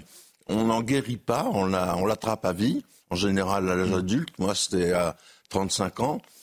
Mais ensuite, on peut être soigné par des psychiatres qui s'y connaissent, qui sont très affûtés. Les traitements ont fait beaucoup de progrès. Et on a un traitement à vie qui nous permet de vivre normalement, heureux. Moi, je suis redevenu heureux comme un roi. Et le livre que j'ai écrit prouve qu'on peut en revenir. C'est pour ça que j'ai appelé Je reviens de loin. On peut revenir de, ces, cet abîme avec euh, de l'amour, avec de la volonté, avec euh, l'envie de vivre, tout simplement, le cadeau de la vie. Euh, le terme bipolaire est nouveau dans l'espace public. Il a peut-être 20 ou 30 ans. Avant, on disait maniaco-dépressif, me semble-t-il. Maniaco-dépressif, oui. Voilà, c'est ce qu'on disait. Et puis aujourd'hui, c'est plus précis, c'est bipolaire. on en parlera évidemment tout à l'heure. je vous remercie vraiment d'être avec nous et je pense que le public est content. Euh, de vous euh, voir ce matin. Somaya Labidi nous rappelle les titres. Pas d'eau ni de carburant à Gaza tant que les otages, ne sont pas libérés. Une annonce faite par le ministre de l'Énergie, Israël Katz, dans un communiqué. Selon l'État hébreu, environ 150 Israéliens, étrangers et binationaux ont été pris en otage par le Hamas. L'Allemagne va utiliser, je cite, tous ses contacts pour empêcher une escalade au Proche-Orient. Ce sont les mots du chancelier Olaf Scholz devant les députés allemands, qui ajoutent que l'Allemagne se tient aux côtés d'Israël. Le dirigeant allemand reconnaît ne pas en avoir la preuve pour le moment, mais il est clair pour nous que sans le soutien iranien de ces dernières années, le Hamas n'aurait pas été en mesure de lancer des attaques sans précédent sur le territoire israélien, a-t-il ajouté. Et puis Anthony Blinken est arrivé en Israël pour une visite de solidarité après l'assaut du Hamas, une visite éclair au cours de laquelle il doit rencontrer le Premier ministre Benjamin Netanyahou. L'administration Biden a clairement dit soutenir le droit d'Israël à répondre fermement au moment où l'État hébreu riposte par des bombardements sur la bande de Gaza. Le secrétaire d'État américain rencontrera ensuite Mahmoud Abbas, président de l'autorité palestinienne, et le roi Abdallah II demain en Jordanie. Noémie Schultz nous a rejoint. Euh, le procès Magnanville a connu son épilogue hier avec le verdict et euh, celui qui était accusé est condamné à perpétuité. On en parlera tout à l'heure. On avait beaucoup suivi ce procès et puis l'actualité a fait qu'on l'a moins suivi, mais c'est important euh, de conclure avec vous et d'entendre ce qui s'est dit hier. Euh, le gouvernement a annoncé mardi, c'était donc euh, avant-hier, la mise en place d'un vol spécial par Air France euh, aujourd'hui, dans le cadre d'une opération coordonnée par le centre de crise du Quai d'Orsay pour rapatrier les Français qui n'ont pas pu rentrer. Je crois que l'avion est, parti à l'heure à laquelle je parle et il revient ce soir. Mais je voudrais qu'on voit le sujet d'Adrien, non de Grégory Petitjean, sur le retour de ces Français qui sont en Israël. À l'aéroport Ben Gurion de Tel Aviv, le hall des départs est pris d'assaut par des milliers de ressortissants européens souhaitant quitter Israël. Parmi eux, de nombreux Français. Nous en sommes à notre quatrième achat de billets euh, avec des annulations. Donc là, ma femme euh, fait, euh, fait une opération commando, on se met dans les lignes sans billets et on essaye de se mettre en stand-by dans l'éventualité où il y a des places. Alors que la plupart des liaisons commerciales entre l'Hexagone et l'État hébreu sont suspendues, le ministère des Affaires étrangères organise aujourd'hui un vol spécial affrété par Air France pour rapatrier les Français et les binationaux les plus vulnérables. Il est réservé aux, enfants isolés et aux femmes enceintes et aux personnes malades et c'est normal. Cette Française, venue rendre visite à certains de ses proches en Israël, espère figurer parmi les 381 passagers puisqu'une envie, c'est une nécessité, puisque comme beaucoup de gens, euh, moi je réside en France, je suis française, je suis attachée à ce pays. Notre cas de figure est aussi un petit peu particulier, puisque notre bébé est un ancien gréant prématuré qui a certaines fragilités. C'est pourquoi nous sommes considérés euh, pour ce vol, mais nous n'avons pas encore de certitude. L'avion concerné part ce matin à 10h de Paris. Il décollera ensuite à 16h40 de Tel Aviv pour atterrir à 20h35 à Roissy-Charles de Gaulle. Pour les autres, place au plan B. On passe par des, euh, des ambassades étrangères et ça marche. Euh, moi, je suis en contact. Euh, on a transmis nos passeports euh, au ministère des Affaires étrangères letton, qui fait un pont aérien et qui, au titre de la coopération européenne, peut peut-être nous embarquer. En temps normal, Air France opère deux vols par jour vers Israël. L'Espagne, le Portugal, la Suisse, l'Allemagne ou la Corée du Sud ont pour leur part déjà rapatrié plusieurs centaines de leurs ressortissants. je suis quand même surpris. Il y a 57 000 ressortissants français en Israël. On ne peut pas envoyer 25 avions Enfin, on est obligé d'envoyer un avion avec 380 personnes. Enfin, c'est la France quand même. Je veux dire, il y a des gens qui sont en très grande difficulté, des, des juifs français qui sont en Israël. Pourquoi on n'a qu'un avion? Et il a fallu mettre, il euh, faut trois jours pour mettre un avion. On a décidé mardi, on l'envoie jeudi. C'est la France? Alors il y a une coordination européenne. Mais non, mais c'est vous qui êtes. J'en suis rien, je sais pas. Bah, J'imagine que vous avez des. Je suis pas contrôleur aérien. Non, mais arrêtez, ne, ri... ne rions pas. Parce que ne rions pas. Non, mais je non, mais, pas du tout. Je non, mais le Quai d'Orsay, j'imagine, vous avez des contacts au Quai d'Orsay. C'est invraisemblable. Euh, euh, d'envoyer un seul avion. Attends, je, je veux pas, pas, faire euh, un parallèle, mais quand Un pont je, je veux pas faire un parallèle, mais quand euh, il y a une finale de Coupe d'Europe, on est capable d'envoyer 50 avions d'une ville euh, vers un autre, vers une autre. Attendez, Pascal, peut-être que c'est pas la de la C'est une France. zone de guerre maintenant. C'est aussi parce que c'est Israël aussi qui est très très. euh, L'aéroport Ben Gurion, euh, vous pouvez envoyer attendez. 25 avions français quand même. Je sais pas, ça me paraît. euh, problème. Donc, euh, Ah bon je, je mets en avant mon joker. La seule chose qui me frappe, moi, c'est la différence de traitement, si vous voulez, sur cette, ce- d'un mot quand même. Il y a donc une, semble-t-il, au moins une quinzaine d'otages français Hmm. aux mains d'un groupe terroriste qui les a kidnappés dans des conditions épouvantables. L'histoire des otages en France, c'est une, une histoire qui, qui court sur toute depuis 40 ans. Bien sûr. On n'a jamais traité une prise d'otage massive comme ça avec. C'est un élément parmi d'autres, et presque périphérique. Pourquoi? Parce que ce sont des binationaux pour la plupart. Mais Je crois pas, parce qu'on sait parce qu'ils sont du mauvais côté, euh, sans doute. Voilà, oui. Mais moi, je trouve Les ça Allemands ont fait un autre choix. extraordinaire. Les Allemands ont fait un autre choix. Ils ont, ils ont dit. Justement, les otages. C'est incroyable. Justement, les, incroyable. les otages. Je voudrais qu'on voit le sujet de Mathilde Couvillier-Flornois. C'est parce qu'on a peu parlé des otages ce matin et c'est une femme qui est sans nouvelles. Euh, le, le sujet que vous allez voir est évidemment déchirant. Ce sont des gens euh, qui, qui sont dans, sans nouvelles de. Et c'est une course contre la montre. Et c'est un chantage. Regardez ce sujet. Cela fait cinq jours que Yifat est sans nouvelles de sa famille vivant dans le kibbutz de Niroz, près de la bande de Gaza. Depuis l'attaque, ce sont six membres de sa famille qui ont disparu. Son oncle et sa tante, sa cousine et son mari et leurs deux enfants. Le temps se précipite. Il y a un bébé de 9 mois et un enfant de 3 ans. Et ma tante est atteinte de la maladie de Parkinson.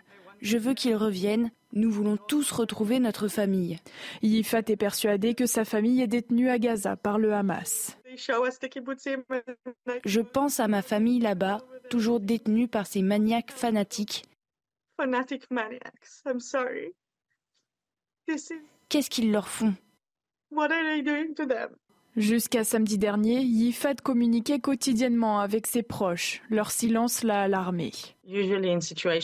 Habituellement, dans ce genre de situation d'alerte rouge et de missiles en provenance de Gaza, nous nous envoyons des textos et nous formons un groupe avec mes cousins pour nous assurer que tout le monde va bien.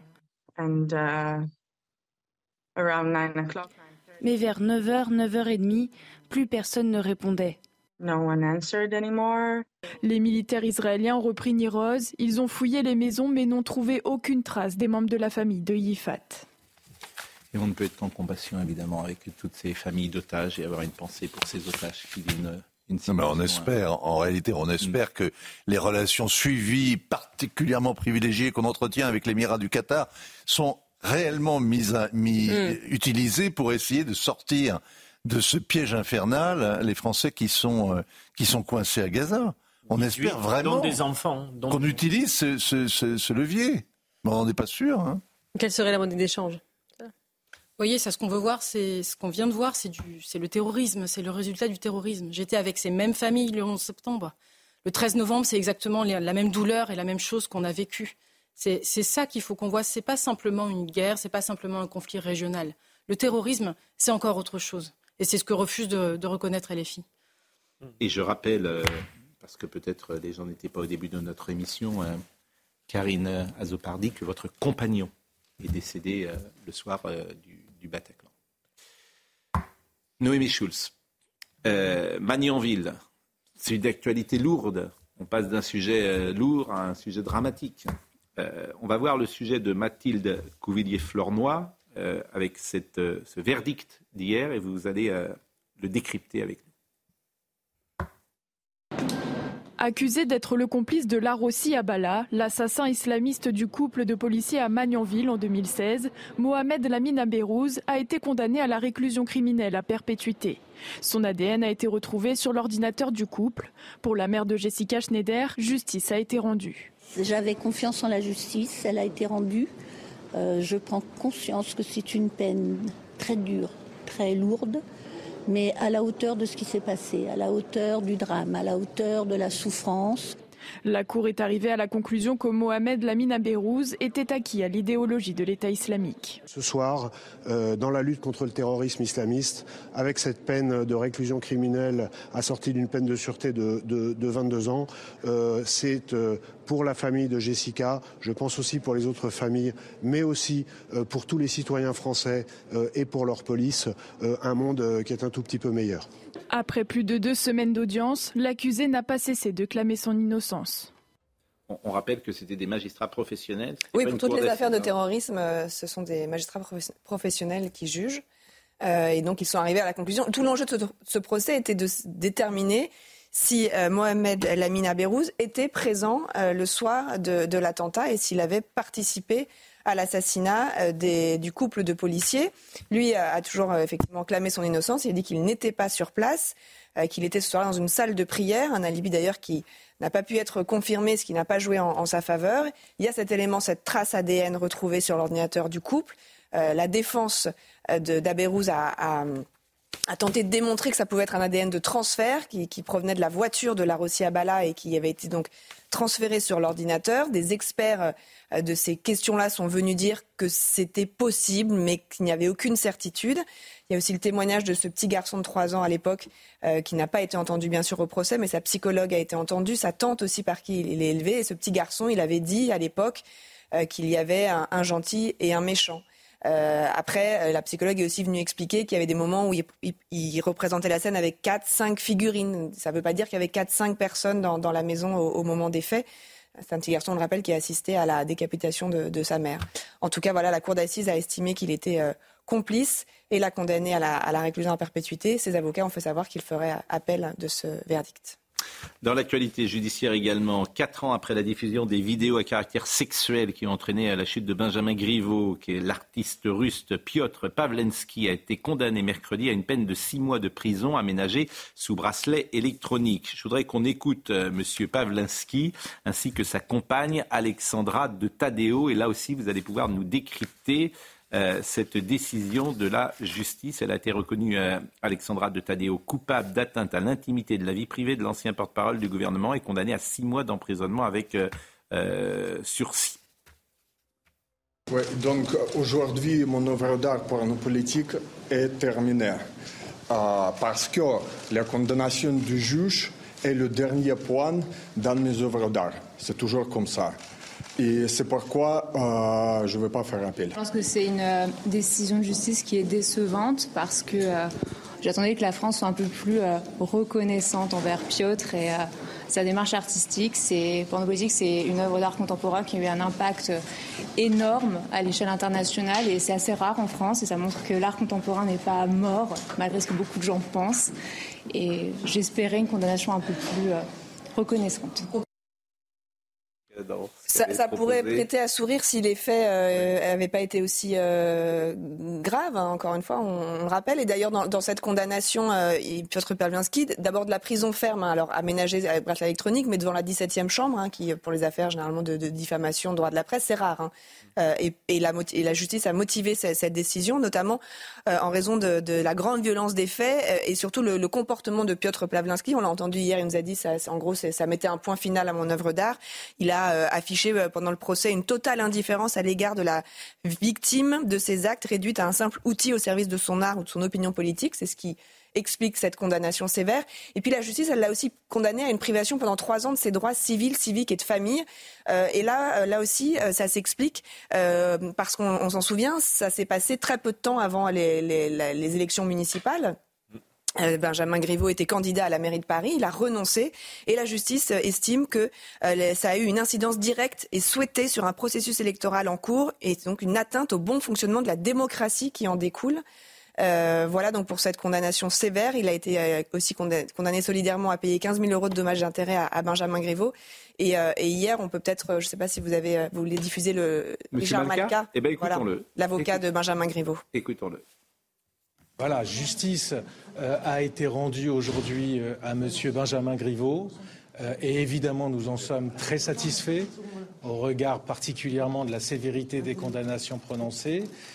15 000 euros de dommages et intérêts lui ont été accordés, outre 5 000 euros pour ses frais de justice.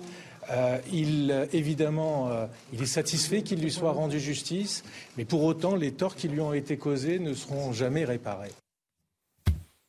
Voilà, donc Piotr Pawlianski a dit qu'il ne ferait pas appel. Euh, Alexandra Detado a dit, elle, qu'elle allait euh, faire appel, mais c'est a priori la fin de, cette histoire dont on se souvient et, aux conséquences euh, dont on se souvient, bien sûr. Bien sûr qu'il y a des conséquences directes, puisque peut-être que M. Griveaux eût été élu à, la mairie de Paris. Il y aurait moins de rats dans Paris alors. Il y aurait peut-être moins de rats ou moins d'autres nuisibles dans Paris, peut-être.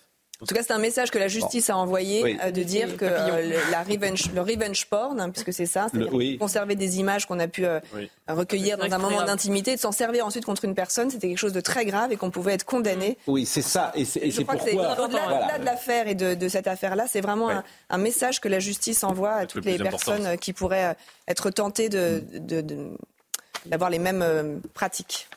Et c'est pourquoi ce matin vous vouliez être là pour euh, décrypter précisément, et c'est la partie peut-être la plus importante de cette euh, décision. Euh, ce matin, Karine Azopardi est, avec nous, Sylvain Augier également. On va pouvoir évoquer votre livre. Je reviens de loin.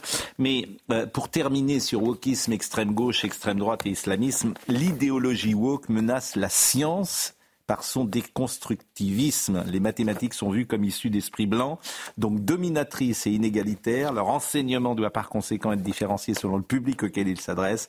Euh, 2 plus 2 égale 4 est un concept qui en vaut un autre, après tout. Je vous lis, hein, demander des réponses exactes et enseigner qu'il existe des vérités mathématiques serait discriminant.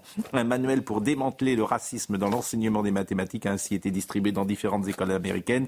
Que ce soit volontairement ou non, les enseignants de mathématiques perpétuent des pratiques élaboré par des blancs pour des blancs, explique le fascicule. Bon. Ça, ça peut pas tenir longtemps. Enfin, ça va être un passage. Aux États-Unis, ça tient aux États-Unis. un passage. L'enseignement racisé des mathématiques, euh, c'est quelque chose qui a été envoyé. Il y a un fascicule qui a été envoyé hmm. dans les 50 États américains. Mais dans 5 ans, ça n'existera plus. Hmm. on, est, on est quand même, c'est ridicule. Ça tient et pour l'instant, ça se, ça se répand hmm. euh, avec euh, des. pendant le pendant le Covid aux États-Unis, il y a des familles qui se sont aperçues avec les cours en ligne des enseignements qui étaient prodigués à, à leurs enfants. Hmm. Et, qui ont commencé à protester. Et donc là, il y a eu des euh, quelques, il a commencé à y avoir quelques bisbilles. Mais ce qui est intéressant de voir aux États-Unis, c'est que les premiers à alerter sur ces phénomènes, les premiers aux États-Unis, c'est qui? C'est Nathan Sharansky, qui est un réfusnik qui a fait 9 ans de goulag en URSS, et qui est parti du RSS. C'est qui? C'est Mike Zhao, euh, qui était un défenseur des droits humains, qui a perdu mm. son meilleur ami en 1989 à Tiananmen. Ce sont eux qui alertent sur le wokisme. C'est euh, aussi euh, Anna Krylov. Parce qu'ils ont perçu le côté totalitaire qu'ils ont connu et qu'ils ont fui. Une ancienne physicienne de l'URSS qui est réfugiée aux États-Unis. Ce sont eux qui alertent et pour l'instant, ils alertent dans le vide et c'est ça qui est grave.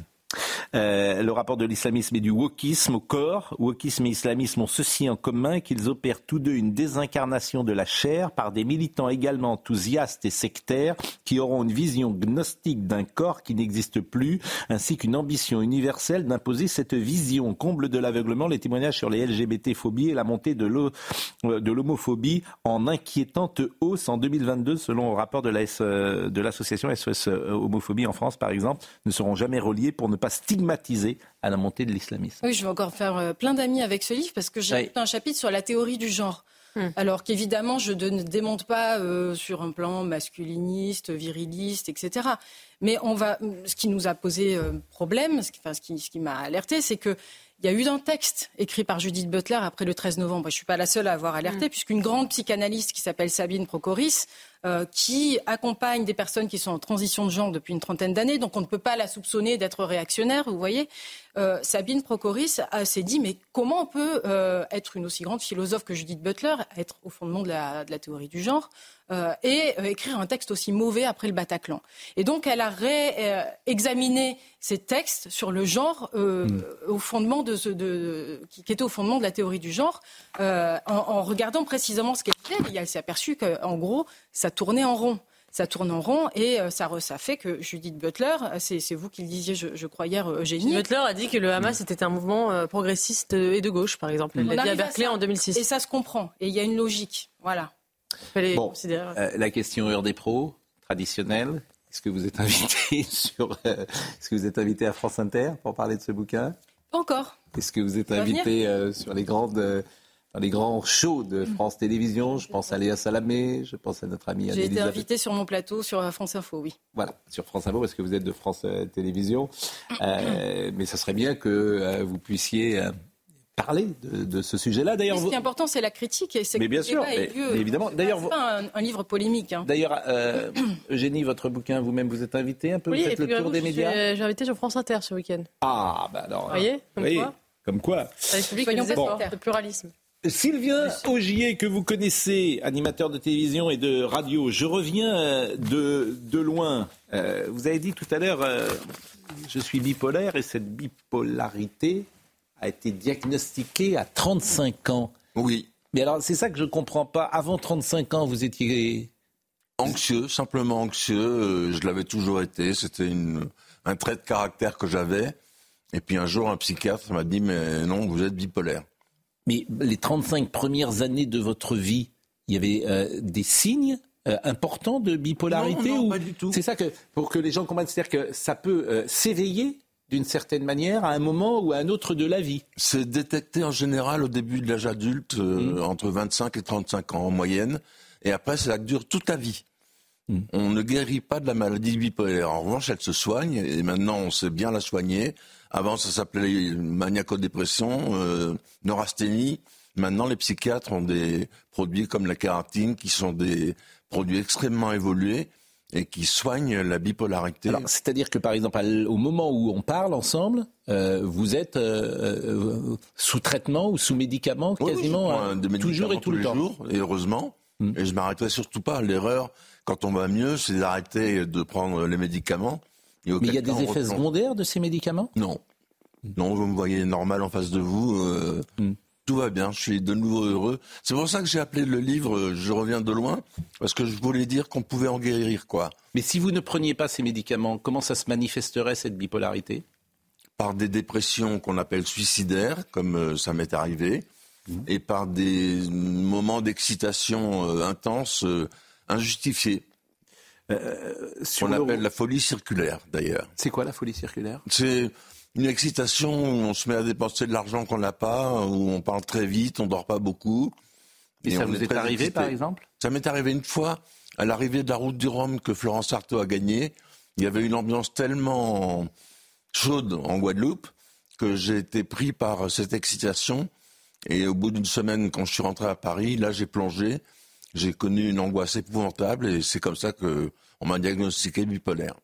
Euh, vous parlez de votre épouse parce que comment vivre avec quelqu'un qui est euh, bipolaire? Vous dites mon épouse m'accompagne sans faillir depuis plus de 30 ans, je l'admire beaucoup et je l'en aime chaque jour davantage car elle joue pour moi, en plus d'être ma femme, le rôle d'aidant qui peut être parfois très ingrat. J'en ai bien conscience, elle a été mise à rude épreuve par ma maladie, elle aussi. Elle se sent parfois impuissante, ne peut prévoir mes rechutes, ne sait pas toujours quoi faire. Sans doute a-t-elle eu parfois envie de quitter le navire. Je l'aurais fort bien compris et pourtant Carole est encore euh, à mes côtés. J'ai beaucoup de chance. Hmm. J'ai une femme géniale. Elle a compris mes faiblesses. Elle les accepte. Elle me fait pas de cadeaux. Quand il y a un reproche à faire, elle me le fait. Mais elle m'aide à avoir une vie normale.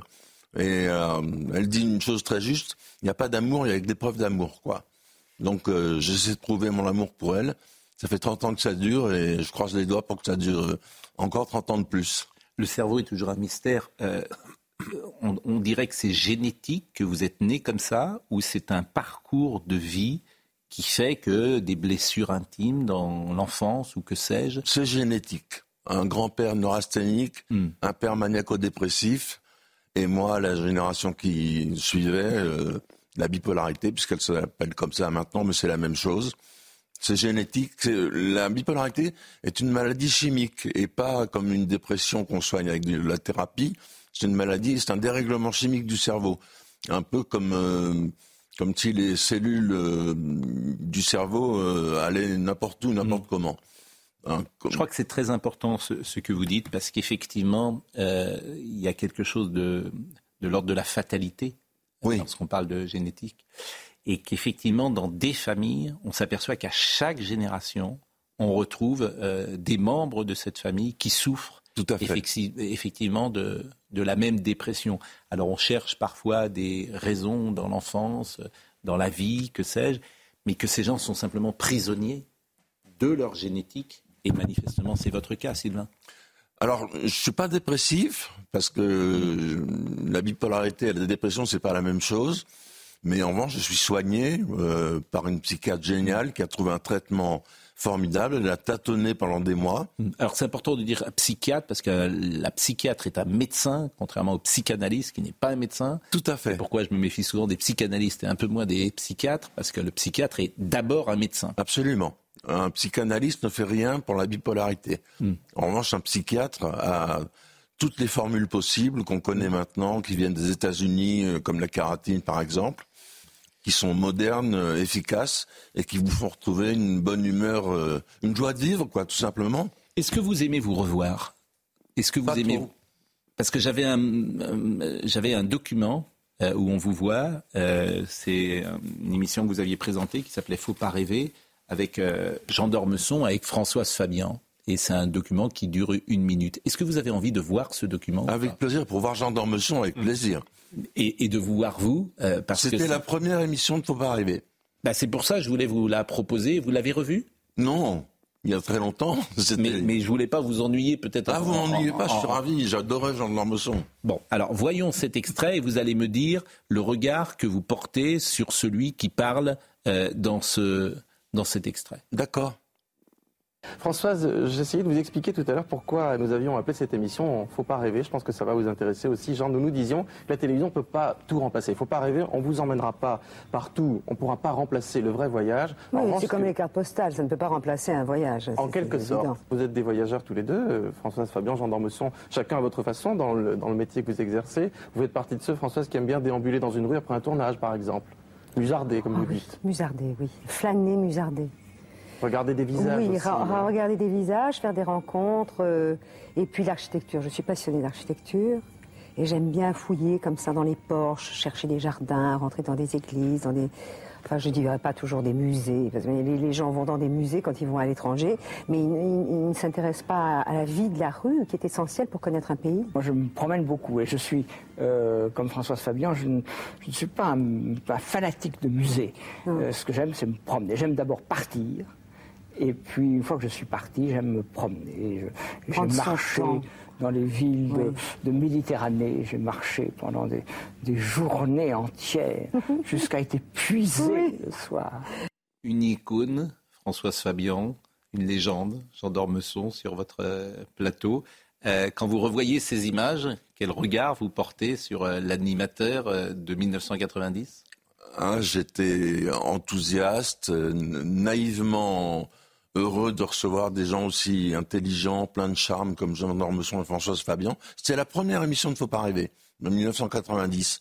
Et j'étais enthousiasmé par ce métier que je faisais depuis 30 ans et que j'ai commencé à faire à 20 ans et j'ai jamais perdu l'enthousiasme que j'avais, que vous avez aussi pour faire votre métier parce qu'il faut avoir une passion. J'ai adoré Jean Dormesson, je l'ai beaucoup pratiqué. Il m'avait dit, vous savez Sylvain, l'écriture est une souffrance et une joie. Et avec cette phrase, j'ai attaqué mon livre et je m'y suis mis en pensant à lui, en m'y mettant tous les jours à 7 heures, avec euh, l'aide d'une femme, Myriam Villain, que j'aime beaucoup, qui m'a aidé à chapitrer le livre. On a mis en annexe une, interview des psychiatres qui se sont occupés de moi à Nîmes, puisque c'est là-bas que je vis. Et quelle est votre activité professionnelle aujourd'hui? Je reçois des écrivains à Sommières, là où j'habite, euh, dans le Gard. J'ai reçu Eric Emmanuel Schmitt, euh, Boris Cyrulnik qui a préfacé mmh. le livre, euh, ce qui est un joli cadeau. Euh, Bernard Werber, Jacques Expert, Laurent Gounel, bientôt Amélie Nothomb. Donc je m'occupe comme ça et puis j'ai une vie plus calme que je ne l'ai eu avant parce que j'étais déchaîné, quoi. J'étais un bolide dans ce métier et notamment avec un rapport à la mort euh, dans des sports extrêmes. Hein. Vous avez sauté en parachute avec Belmondo, avec Drucker, vous le racontez. Puis l'éventualité de la mort dans ces expériences limites m'a fasciné souvent avec une curiosité presque pathologique. Qu'est-ce que ça fait de mourir? Est-ce difficile ou, douloureux? Après ce que je viens de vivre, je peux disparaître. J'aurais d'ailleurs vécu le meilleur et sans regret. Euh, c'est une joie et une souffrance. C'est ce que disait également euh, François Truffaut dans le dernier métro. Tu es belle, Elena. Si vous belle, regardez. Te regarder est une souffrance. Hier, vous me disiez que c'était une joie. C'est une joie et une souffrance. merci, Sylvain Augier. Je reviens de loin avec une très belle couverture. C'est aux éditions Télémac. et ce récit peut aussi apprendre, il a une vocation à, aider plus exactement. C'est exactement le but que je m'étais fixé. Je veux que ça soit une aide, euh, une série de conseils possibles, de ficelles pour sortir de la bipolarité. Et c'est pour ça que la préface de Boris Cyrulnik est importante parce qu'il parle de résilience. Et je suis un résilient. Je veux montrer que c'est possible. On peut être heureux malgré ça. Euh, Labidi nous rappelle les titres du jour et puis euh, nous conclurons l'émission ensemble. Gérald Darmanin dresse le bilan des actes antisémites commis en France depuis samedi. Au total, plus de 100 actes recensés, 24 personnes ont été interpellées et plus de 2000 signalements sur la plateforme Pharos. Le bilan s'alourdit dans l'enclave palestinienne. 1200 personnes ont été tuées dans les bombardements sur la bande de Gaza. Une information du ministère palestinien de la Santé qui précise qu'environ 5600 personnes ont été blessées. Et puis, côté israélien, l'offensive terrestre serait imminente. Saal prépare une offensive de grande envergure dans la bande de Gaza. Selon nos correspondants sur le terrain, l'un des scénarios possibles serait celui de forces spéciales qui entreraient de nuit dans l'enclave palestinienne. Le milieu de l'audiovisuel, vous en parlez, vous dites euh, il est cruel, tout y est observé, pesé, mesuré, la part de marché est affichée partout dès le lendemain matin, la sanction tombe vite, et si par mégarde le résultat n'est pas conforme aux espérances, le programme est tout de suite déplacé, pas tout de suite quand même, voire immédiatement supprimé et l'animateur remplacé. Pas toujours non plus. Quand on est à l'antenne, on est très fragile. Pas forcément. La moindre faiblesse est analysée, disséquée, euh, critiquée. C'est le jeu, c'est pas grave. À l'inverse, si les résultats sont satisfaisants, nous sommes adulés. Pas vrai du tout. Portés par une vague de félicitations. À peine. Jusqu'à la fois prochaine, la télévision flatte et rejette. Ça, c'est vrai. Et euh, Philippe Labro a une expression, il dit il faut être sur le manège. Le manège, il tourne, et puis de temps en temps, il y a des gens qui descendent du manège. C'est ça. Et puis, il y en a ceux qui remontent. Intéressant, ceux qui remontent, ceux qui sont descendus et ceux qui remontent. Et puis, il y en a qui remontent jamais. Euh, à l'inverse. Euh, donc, dans ce monde, le chaud et le froid alternent en permanence, un peu comme les épisodes euphoriques et dépressifs de la maladie. Dites-vous, est-ce que ce milieu de l'audiovisuel est, est, propice à la bipolarité? Oui, il y a un côté ombre et lumière qu'on retrouve dans la bipolarité. La bipolarité, quand elle va mal, crée des, ce qu'on appelle des dépressions suicidaires, euh, parce qu'on ne sait pas comment se débarrasser de la souffrance, de la mm. dépression, des angoisses qui vont avec. Et à l'inverse, il y a une euphorie hmm. qui vient avec l'exercice de ce métier enthousiasmant que vous connaissez bien, Pascal, et qu'on connaît tous quand on. Oui, mais je vous assure, il y a des gens normaux à la télévision. Oui, vous avez raison. mais je vous assure, euh, Noémie peut le dire, euh, euh, et, tous ici qui venaient et qui croisaient, il y a aussi des gens normaux. Il n'y a pas que des grands fous à la télévision. Je suis très ami avec Michel Drucker. C'est mon ami intime. Oui, il nous écoute d'ailleurs, Michel. Il est normal, Michel. Ah oui. Hmm. Il adore ce métier auquel il s'est consacré toute sa vie pendant 50 ans mais il a une passion qui reste celle d'un adolescent émerveillé par ce métier, quoi. Bon, et puis on salue euh, Christian Jean-Pierre. Euh, mon cousin, oui. Voilà, avec qui j'ai euh, longtemps travaillé. Et vraiment, je lui envoie. Bah, il est normal, Christian. Oui, très. Voilà, quelqu'un. alors lui, voilà, il y a aussi des gens normaux. Noémie, vous êtes normal.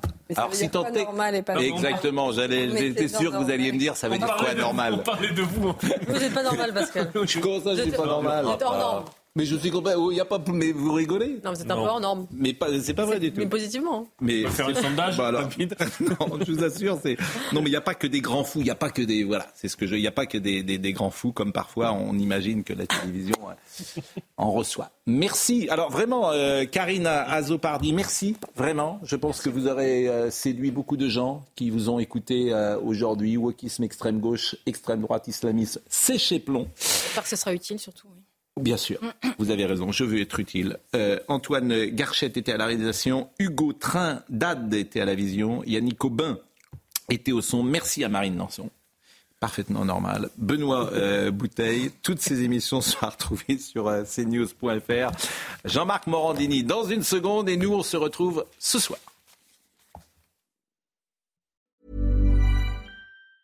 Mom deserves the best and there's no better place to shop for Mother's Day than Whole Foods Market. They're your destination for unbeatable savings, from premium gifts to show-stopping flowers and irresistible desserts. Start by saving 33% with Prime on all body care and candles. Then get a 15-stem bunch of tulips for just $9.99 each with Prime. Round out Mom's menu with festive rosé, irresistible berry chantilly cake, and more special treats. Come celebrate Mother's Day at Whole Foods Market. Hey, it's Danny Pellegrino from Everything Iconic. Ready to upgrade your style game without blowing your budget? Check out Quince. They've got all the good stuff shirts and polos, activewear, and fine leather goods, all at 50 to 80% less than other high end brands. And the best part? They're all about safe, ethical, and responsible manufacturing. Get that luxury vibe without the luxury price tag. Hit up quince.com slash upgrade for free shipping and 365 day returns on your next order. That's quince.com slash upgrade.